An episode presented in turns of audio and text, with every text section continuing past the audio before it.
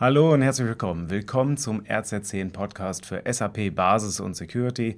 Mein Name ist Tobias Harmes. Ich bin zurück aus Nürnberg vom DSAG Jahreskongress und ja, so langsam klingt das Koffein ab.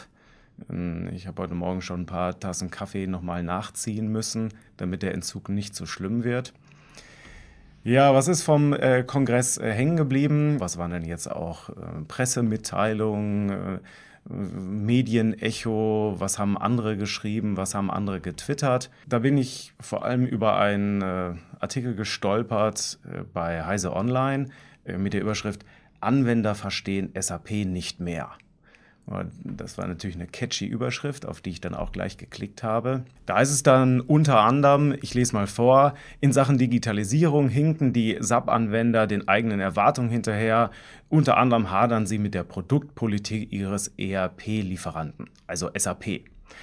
Jetzt äh, gucke ich da oder referenziert wird da die Pressemitteilung äh, von der DSAG selber, die ja eine entsprechende Umfrage gemacht äh, hat, auch zum Thema, wie weit äh, sind DSAG-Mitglieder mit der Digitalisierung und wie zufrieden sind sie mit der Produktpolitik äh, beziehungsweise der Produktstrategie der SAP.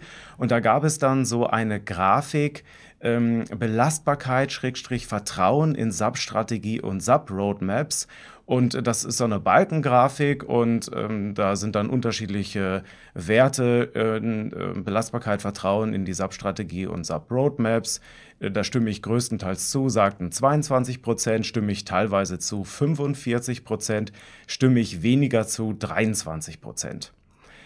In den Keynotes auf dem DSAG-Kongress wurde dann eine etwas andere Grafik dargestellt, die nochmal ein bisschen mehr pieksen sollte, so interpretiere ich das, äh, hinsichtlich äh, oder in die Richtung, ja, ähm, also ähm, die Anwender vertrauen SAB äh, nicht mehr, dass die mit ihrer Strategie also da nachvollziehbare Entscheidungen trifft. So, und ich finde, das ist irgendwie eine schwierige Interpretation, weil aus meiner Sicht äh, sehen wir hier eher eine Gleichverteilung. Ein paar finden die Strategie super, ein paar finden die Strategie doof und die meisten sind dazwischen. Die aktuelle Entscheidung, HCM in den S4HANA-Core mit aufzunehmen und ab 2022 es also zu ermöglichen, dass ich On-Premise HCM weiter nutzen kann, ähm, das kann man natürlich interpretieren als, ja, auf die strategischen Aussagen der SAP kann man sich nicht verlassen. Wie soll man denn da so planen? Die haben ja ihre eigene Roadmap über den Haufen geworfen. Man kann es natürlich auch interpretieren als, juhu, die SAP ist auf die Kundenwünsche eingegangen und äh, hat sich da bewegt, auch wenn sie es eigentlich anders wollte. Und äh, vielleicht hätten sogar in Wahrheit ein paar gerne Success Factors als die einzige HCM-Lösung dann am Ende gehabt. Die Quizfrage ist, wer da recht hat. Aus meiner Sicht haben alle recht. Es gibt da irgendwie jetzt nicht so nur links oder nur rechts. Was meines Erachtens fehlt, ist ein griffiges Argument, warum man eigentlich überhaupt auf S4HANA gehen soll. Also natürlich kann man mit der Keule kommen, dass irgendwelche Nutzungsrechte ablaufen und so weiter und so fort. Hm, für viele ist es so, ich habe mit vielen äh, SAP-Kunden gesprochen auf der Messe und auf, äh, auf dem Kongress. Und äh, hinter vorgehaltener Hand wird dann gesagt, wir würden ja gerne auf S4HANA gehen. Wir finden das an sich auch den richtigen Schritt, logische Sache, Digitalisierung hört sich irgendwie auch gut an. Aber nur der Begriff Digitalisierung, äh, das ist kein Argument, das ist keine, keine Idee, ähm, kein schlagkräftiger Business Case, mit dem ich jetzt zu meinem zu meiner äh, Leitung gehen kann, zu meiner Unternehmensleitung und dann sagen kann, ja, das ist der Grund, warum wir jetzt auf S4HANA gehen sollten. Und da ist es dann aus meiner Sicht die Essenz hier ähm, auch zum, zum, zur Überschrift des Kongresses. Digital ist halt nicht emotional und die SAP sollte aus meiner Sicht vor allem daran arbeiten, dass ich eine Handreichung bekomme, mit der ich ja ein bisschen meinen Chef überzeugen kann, warum man denn jetzt auf S4HANA gehen sollte. Zu den Vorträgen habe ich noch mal ein paar Notizen verfasst. Äh, die könnt ihr online äh, nachlesen. Ähm, da sind einige Bemerkungen oder Takeaways, die ich mir aus den mit, äh, Vorträgen mitgenommen habe. Ein Teil davon habe ich ja auch in meinen Recaps äh, vom ersten und zweiten Tag äh, auch schon erzählt. Also da gerne mal in den Beitrag reingucken, den ich hier ähm, auch verlinke. Leider habe ich von meiner geplanten Agenda nicht wirklich alles geschafft. Äh, in den Gesprächen habe ich festgestellt, anderen Teilnehmern ging es genauso. Und es ist ja irgendwie auch so, äh, man rennt dann irgendwie von einem Vortrag zum anderen. Aber wenn man sich dann auf dem Gang trifft, ist es ja auch eine schöne Gelegenheit, dann äh, wirklich Ort und Zeit zu nutzen, um ins Gespräch zu kommen, auch in Ruhe. Das heißt, nicht jeden Vortrag äh, konnte ich dann äh, selber besuchen. Ich habe mir aber einiges auch von anderen Vorträgen berichten lassen. Das war natürlich sehr nützlich. Und äh, ich habe auch Vorträge gehabt, die ich wirklich noch gerne gesehen hätte. Äh, die habe ich auch in meinem Recap, in meinem Beitrag hier verlinkt, äh, wo ich mir auf jeden Fall noch die Folien zu ansehen werde. Ja, was schaue ich mir insgesamt auch noch mal genauer an, was ich auch in den Keynotes gesehen habe, das Thema Enterprise Support Cockpit, das äh, sah spannend aus, wo ich noch nicht so ganz weiß, wie fühlt sich das jetzt an? Ähm, ist das eine Alternative dann zu meinem Early Watch Alert? Kriege ich da wirklich die Insights oder muss ich da erst 3000 äh, SAP-Hinweise ähm, ein integrieren in mein SAP-System, damit ich dann eine vernünftige Übersicht bekomme mit tatsächlich äh, Live-Daten oder Statistikdaten. Ähm, und ja, was ist eigentlich dann mit so Funktionen wie äh, System Recommendations äh, im Solution Manager brauche ich das dann noch? Und dazu passt auch das Thema SAP Cloud ALM. Ähm, so, das war ja die Aussage, ich meine, den Begriff gibt es schon länger, aber die Aussage, dass ich dann äh, für, für Cloud-Szenarien und hybride Szenarien ja, ähm, ja ein, ja, eigentlich könnte man sagen, Solution Manager aus der Cloud beziehen kann.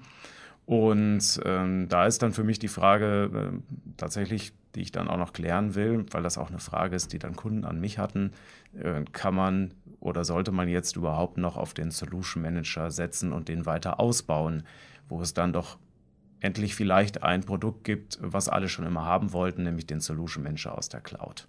Also SAP Cloud ALM äh, wird auf jeden Fall noch ein Thema. Ja, was ging eigentlich gar nicht für mich?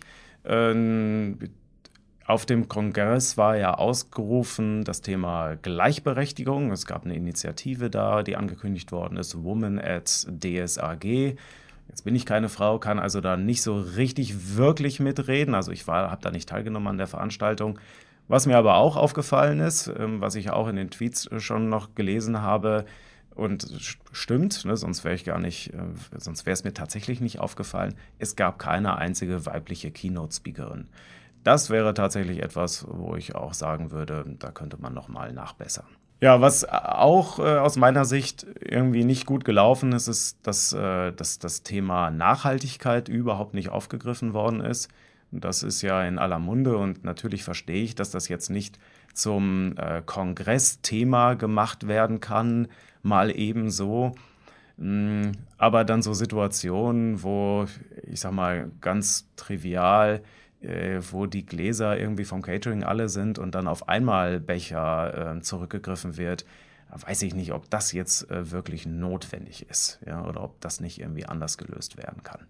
Also da würde ich mir wünschen, dass die DSAG ähm, das Thema aufgreift in den nächsten Veranstaltungen und äh, dass es darüber hinausgeht, äh, über das äh, Kärtchen einsammeln äh, der Namensschilder oder dass es darüber hinausgeht, ähm, die Namensschilder am Ende der Veranstaltung einzusammeln. Ja, was hat mich überrascht? Wirklich positiv überrascht hat mich die DSAG Event App. Die kannte ich aus der Vergangenheit äh, auch schon, äh, allerdings als ziemlich instabil und zickig. Und diesmal hat sie wirklich gut funktioniert.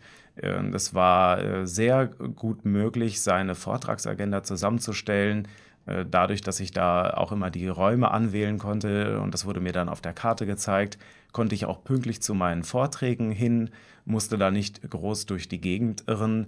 Und äh, trotz ähm, vollen Gängen äh, bin ich immer pünktlich zu meinen Vorträgen gekommen. Also die DSAG Event App, äh, das ist auf jeden Fall eine super Sache. Und äh, ja, falls die DSAG ähm, noch Verbesserungsvorschläge äh, sucht, Ich könnte mir wirklich noch gut vorstellen, dass es so eine Hier bin ich auf der Karte Funktion äh, geben könnte.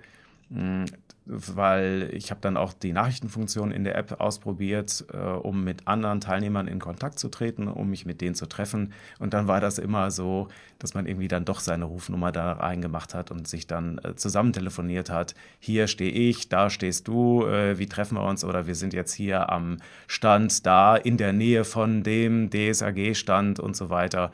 Ähm, ja, ich glaube, das geht besser. Also so eine äh, Position teilen, Funktion oder auf der Map irgendwie die Position äh, zeigen. Das wäre, glaube ich, ganz nice. Ja, zu guter Letzt äh, in dem Beitrag, den ich hier verlinke, stehen dann auch noch einige Links zu zum Beispiel den Aufzeichnungen der Keynotes, zu weiteren Unterlagen. Da kann man sich vielleicht auch nochmal das eine oder andere Bild, was ich gemacht habe, ansehen. Und da gibt es natürlich auch die Recaps der anderen Tage. Also, wenn ihr dann noch mal ein bisschen was über den Kongress erfahren wollt, dann empfehle ich euch da den Beitrag, da ist alles verlinkt. Ja, ansonsten, ähm, wenn ihr Feedback habt, wenn ihr sagt, ja, ähm, was ist denn mit dem Vortrag, der wäre noch wichtig gewesen. Ich freue mich immer über Feedback an harmes.rz10.de. Und ja, ansonsten vielen Dank für Aufmerksamkeit. Macht's gut, bis demnächst.